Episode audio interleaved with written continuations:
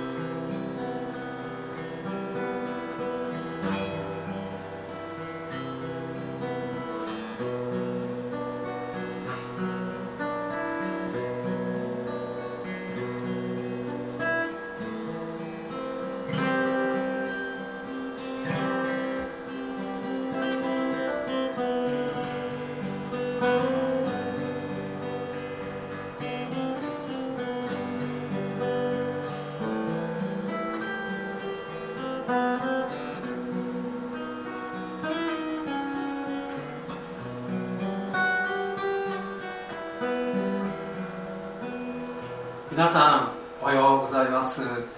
えー、1週間ぶりでしょうか、えー、皆さんそれぞれの場所にですね、え、今日も共にライブライブ礼拝によってですね、え礼拝の時を持っていきたいと思います、え皆さんそれぞれにこの1週間いろいろなことがあったかと思いますけれども今あ目を神様に向けて、え神様を、え礼拝していきたいと思います。えそれではえ2020年5月10日手術礼拝を始めていきましょう。えまずですねえ今日の聖書箇所え今月の御言葉をですねお読みしたいと思います。皆さんのスクリーンの方を見てください。お読みします。イザヤ書12章の2節お読みします。イザヤ書12章の2節をお読みします。見よ神は私の救い。私は信頼して恐れることはない。やは主は私の力私の褒め歌私のために救いとなられた。それではお祈りいたします。天のお父様あなたは変わることのない私たちの救いの神です。あなたに信頼して私たちは恐れることはありません。今今までにない状況の中に世界中が置かれていますけれどもただあなたを見上げてこれから礼拝の時を持っていきたいと思います。神様どうぞあなたの皆が高く高く上げられ褒められ褒めたたえられ礼拝が導かれますようにまたお一人お一人の上にまた一つ一つの家庭の上に家族の上にあなたの祝福が豊かにありますようにイエス様の皆によってお祈りします。アメン、はい、それでは、えー、これからですね、えー、賛美をしていきたいと思います。今日はですね、えー、三熊さんがあ、えー、来ていただいてますね、えー、大きな声で、えー、それでですねこの場所で賛美していきたいと思います。それではお願いします。皆さんおはようございます。家庭でどうぞ体を動かしながらでもいいです。から一緒に賛美をしましょう。元気よくイエスは全知の主です。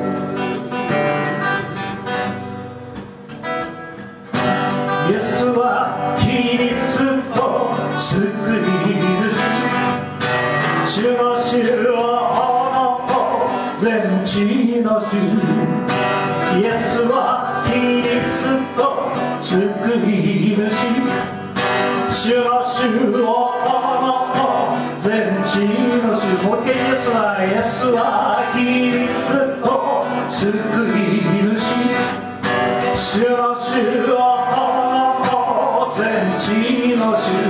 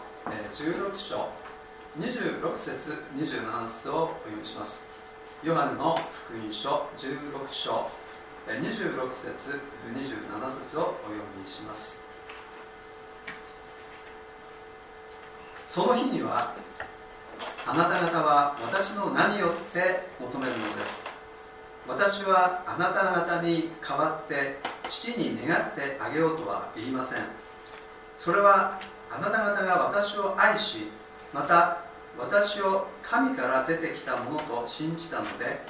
父ご自身があなた方を愛しておられるからです。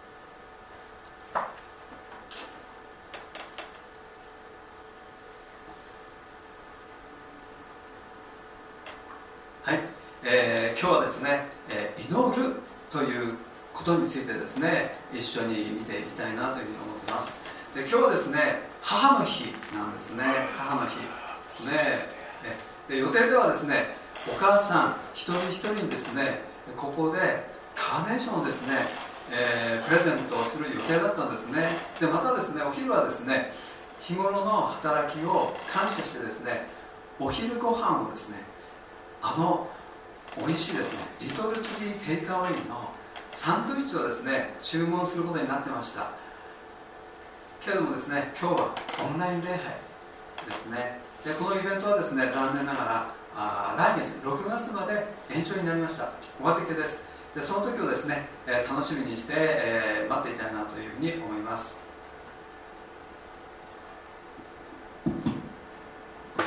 はい、えー、そそれですね先ほど言いましたように祈るということについてですね見ていきたいと思うんですけど、えー、祈ることについて、えー、皆さんどのように思っていらっしゃるでしょうか。皆さんあの毎日ですね、えー、お祈りされるかと思うんですね、えー、朝起きて、えー、祈る方もいますしいるかと思いますしまたあご飯もですね朝食を食べる前にですね、えお祈りする方もいますよね。大体皆さんあの食事の前に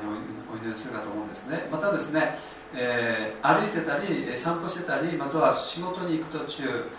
ですねまたは仕事をしながらお祈りすることもあるんじゃないかなというふうに思うんですよね。まあそのお祈りですね。祈ること。祈ったら必ず神様はですね、えー、まあ、祈りというのは頼み事ばかりではないですけども、まあ、あ何かこう神様にお願いする時祈ったら必ず神様は聞いてくださると思うでしょうかね。思ってるでしょうかね。それでも聞いてくれることもあれば聞いてくれないこともあるというふうに思っていらっしゃるでしょうかね。または神様は私の祈りに全然聞いてくれないというふうに思ってるでしょうかね、若い頃の私はですね正直に言うと聖書に書かれてあるように祈りっていうのはなかなかうまくいかないもんだなというふうに、えー、思ってました。どうしてこんなに祈ってるのに神様は私の祈りに応えてくださらないんだろうですね。そういうふうに思うことがですねよくあったような気がするんですね。またですね私が祈り求めたことは聞かれたとは思うんだけれどもその100%じゃない。ある時は70%ある時は50%ある時は30%、えー、私が祈って全ては聞かれていないそんなあふうに思ったりもしました。まあそうなるとですね祈りに対する自分の期待というのはですね思い通りにいかないとですねモチベーションがですね、えー、上がらないんですね。祈ることに対してですね、えー、モチベーションが上がらない。若い時はそんな感じだったんですね。まあ、祈っても祈らなくても同じだろうかとかですねなるようになさとかですね、えー、そんな気持ちがですね心のどっかに、ありました。けれども祈ることへの印象が変わった時期っていうのがありました、えー、それはですね結婚した後のことなんですね。実際に祈るですねその中身内容というのがですね、えー、変わってきたような気がするんですね。以前はですね自分のために自分のためにですね自分のことばかり祈ってたような気がするんですけども、まあ、結婚するとですね、まあ、いろんなことあるわけですね。子供が病気になったりとか、まあ、いろんなこと、えー、あるわけですね。で妻や子供そして教会のことをですね祈ることが多くなったなというふうに思います。自分のために全く祈らなかったというわけではないんですけどももちろん自分のために祈りました。しかしそういう中である日ですね振り返ってみて思ったんですね。自分の祈った祈りが聞かれている。聞かれている。聞かれなかった祈りよりも祈りよりも聞かれている祈りが多い。でそんなふうに感じました。今日はですねイエス様が祈るということについてどのように言われているのかまたパウロパウロが祈るということについて、えー、言ってるところをですね参考にしながら祈るということについて一緒に見ていきたいなというふうに思います。でヨハネの福音書の16章の26節ですね。でスクリーンの方にですね、え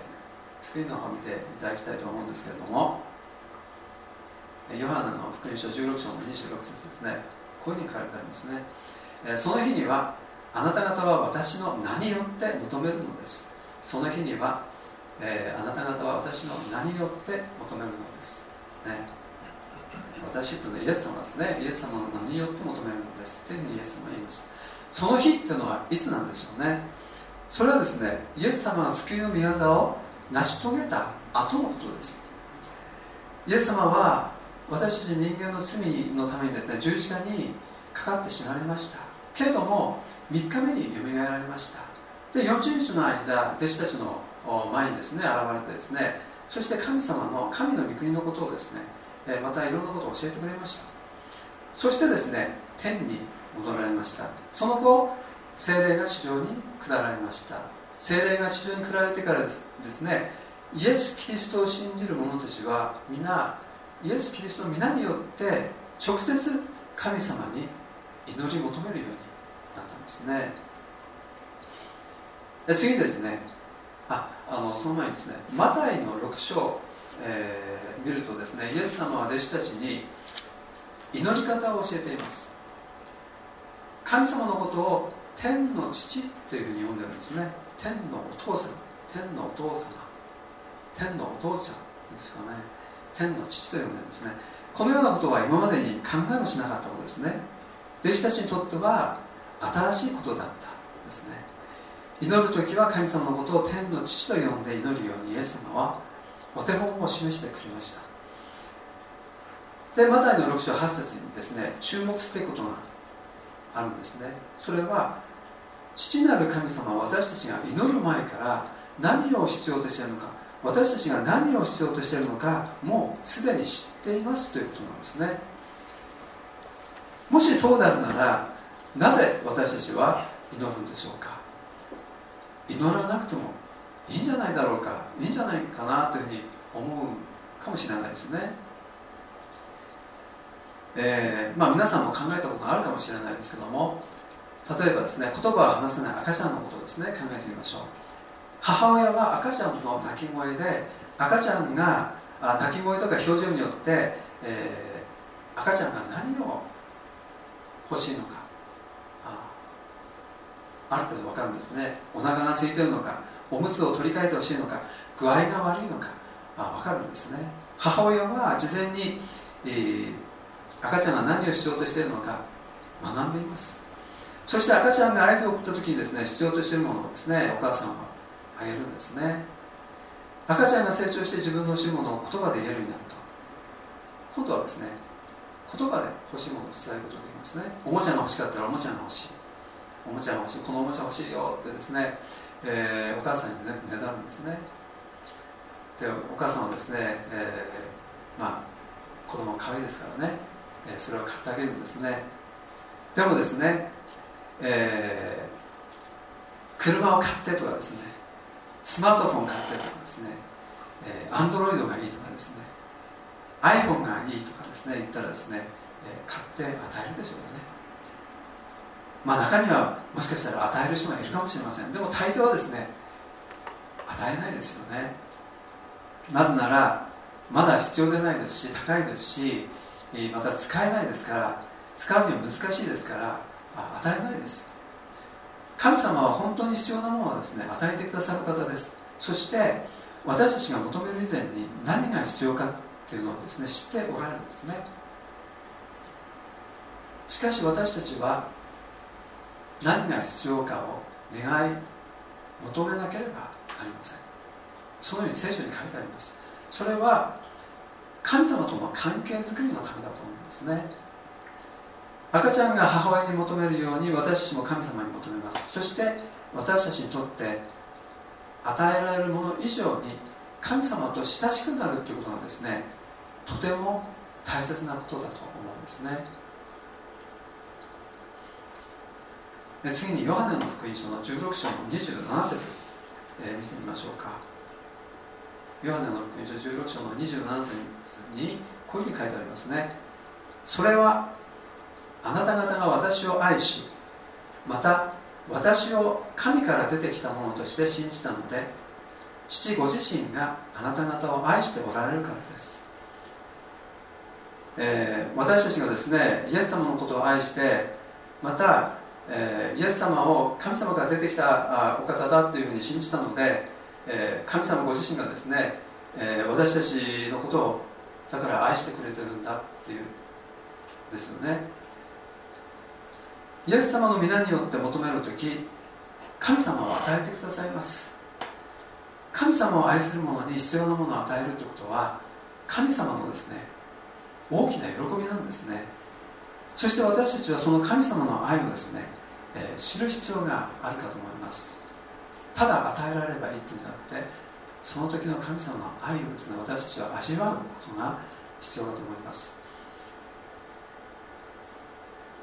ご利益宗教のことについて考えてみたいと思うんですけどもご利益宗教っていうのはその宗教のその神神々と言われるその神様とですね、えー、との関係なんてどうでもいいんですね。どうでもいいことだと思います。とにかく自分の願いが叶うならばそれでいい。ご利益宗教というのはそういうんですよね。けれども私たちの信じる神様はですねそうじゃないんですね。願いが叶えればあまた神様の側から言うと願いを叶えてあげればそれで満足っていうんじゃないですね。親と子の関係をですね考えたらよくわかると思います。親は子が欲しいというものを何でもかんでも与えないですね。もしも買い与えるならその時はよくてもですね将来その子が健全な人間として成長するかどうかちょっと心配すると思うんですね。結局そのツケを親はあいつか必ず支払うことになると思うんですね。何を与えるにもお互いの愛情が伝わらなければ意味がありません。神様は本当に必要なものをですね与えてくださるお方です。そんな神様といい関係を築くために私たちはどうしたらいいでしょうね。それはまず神様を天の父としてですね認めることなんですね。頭だけじゃなくて心から天の父として認めること。それはですねまあ今言いましたけども、まあ、頭の信仰から心の信仰に変わることだと思うんですね。まあ私自身ですね私の子供が生まれた時私はとても嬉しかったのを覚えています。けれどもそれ以上に嬉しかったのは私の子供が自分のことを父親として認めてくれた時ですね。自分のことを初めてですねお父さんというふうに呼んでくれた時はですね、えー、それまでにない大きな喜びだったんですね。本当に嬉しかったのを覚えています。私たちが神様を私たちの天の父として認める時神様はとても、えー、嬉しいと思います。ですから私たちがイエス・キリストの皆によって天のお父様と呼んで祈ることは神様にとって、えー、とても大きな喜びなんですね。イエス・キリストの皆によって神様に祈り求めることは神様にとって喜びでありそしてイエス・キリストの皆によって祈り求めるなら本当に必要なものはですね神様は与えてくださいます。しかし祈り求めてもその通りにならない時があるんですね、えー、私は先ほど言いましたけども若い時ですねよくそういうことを思ったと思うんですね。祈り求めてもその通りにならない。今考えるとですね多分あの時はですね私に対する訓練だったんだろうなというふうに思います。いろんな意味で訓練だったんだろうなというふうに思います。でもですねそのような時こそですね私たちのリアクションというのはとても大事なんですね。神様がノーと言った時その時にこそ私たちの神様への態度がですね、えー、明らかにされるんですね。神様がノーと言った時にも神様をですね尊ぶことができるでしょうか？神様がノーと言った時にも神様を喜ぶことができるでしょうか？神様に従うことができるでしょうか？神様を天のお父様と呼び続けることができるでしょうか？ここをですね乗り越える時神様と自分との関係がさらに築き上げられる時であるとそのように私は思います。次ですねパウロの場合のことを考えてみたいと思うんですがパウロは祈る人だと思いますがパウロが祈った祈りは全て聞かれたと思いますか？パウロの書いた手紙を読むとですねそうじゃないんですね。パウロは自分に許された病を抱えながら宣教活動を続けました。もしもパウロにこの病がなければパウロはもっともっと楽にスムーズに宣教の働きをですね進めていくことができたと思います。パウロは自分の病の癒しのために何度も祈りました。3度ですね。3度祈ったという聖書に書いてありますよね。しかし聞かれなかったんですね。パウロの祈りに対する神様の答えパウロは受け取りました。神様から。それは弱さのうちに神の栄光が表されるということだったんですね。弱さのうちに神の栄光が表されるということでした。他にもですねパウロは多くのことについて祈ったかと思います。例えば移動が守られるように嵐に遭わないように事故に遭わないように病気にかからないように、え過激なですね宗教家の迫害や妨げから守られるように盗難に遭わないように必要な経済が与えられるようになどですね。いろんなことを祈ったかと思うんですね。けれどもパウロはこれら全てのことについて祈ったんだけれども全てのことをですね体験してしまったんですね。祈っていたのでその程度で済んだのかもしれません。祈っていたから祈っていなかったらもっとひどいことになっていたかもしれません、まあ、それははっきりわからないですけどもはっきり言えることはこのような厳しい中を通らされながらもパウロとその仲間は守られて神様の働きを、えー、成し遂げたやり遂げたということなんですね。もしも祈った通りに聞かれなかったとしても神様が私たちを守って与えられた人生の目的や使命をやり遂げてくださったとしたらどうして神様は私たちの祈りに聞いてくださらないというふうに言えるでしょうかね。神様に仕えていくことにはですね喜び仕えていくことは喜びでですけども時にはですね戦いもあります。人生も同じです。人生は喜びではありますが戦いもあります。ですから私はあそのことをですね覚悟しておく必要があるかと思います。終わりにですね、えー、聖書の2つの箇所を見てみたいと思うんですけども、えー、1つはですね、えー、テサロニケ人への手紙第2の3章の1節2節ですね、えー、スクリーンの方ですね、えー、ありますね。こういうふうに書いてありますね。終わりに兄弟たちを私たちのために祈ってください。祈ってくださいというふうにパウロ言ってるんですね。主の御言葉があなた方のところでと同じように早く広まりまた崇められますよまた私たちがひねくれた悪人どもの手から救い出されますように。もう一箇所はヘブル人への手紙の 13, 13章の19節です。またもっと祈ってくださるよう特にお願いします。それだけ私があなた方のところに早く帰れるようになるからです。この2つの聖書箇所ですね共にパウロが祈りの要請をしているところです。パウロには祈っても聞かれない祈りがありました。けれども祈りに祈りには力があるということもパウロは知ってたんですね。認めてたんですね。ですからパウロはみんなに祈りの要請をしたんですね。祈りは私たちの気づかないところでですね何らかの影響力をですね、えもたらしてるんですね。私たちは神様を天のお父さんと呼び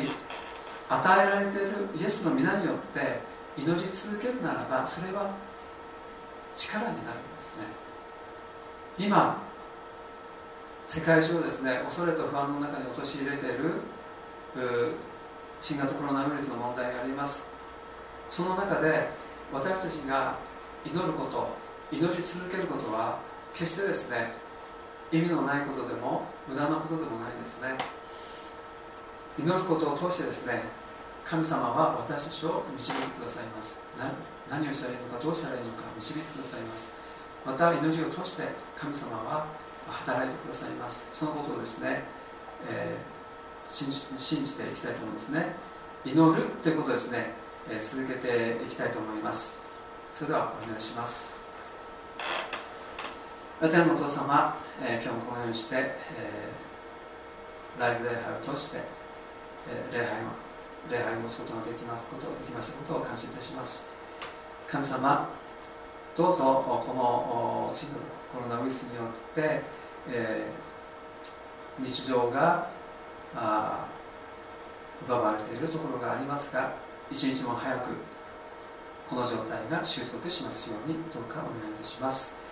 新型コロナウイルスの感染が一日も早く収束するように。でまた医療従事者の方々またその家族の方々が守られますように。医療設備の足りない国々の人々が守られますように。新型コロナウイルスによる経済的打撃の打撃がとても大きいですが神様どうぞ。人々を、守ってくださいますように。克服していくことができるように助けてください。経済に行き詰まっている人々を神様どうか助けてくださいますように。またそのような中でイエス・キリストの救いに導かれる方々が多く起されていきますようにお願いいたします。感謝して主イエス・キリストの皆によってお祈りします？アーメン。えー、それでは、えー、賛美をしてですね、えー、祝祷して礼拝をしたいと思います。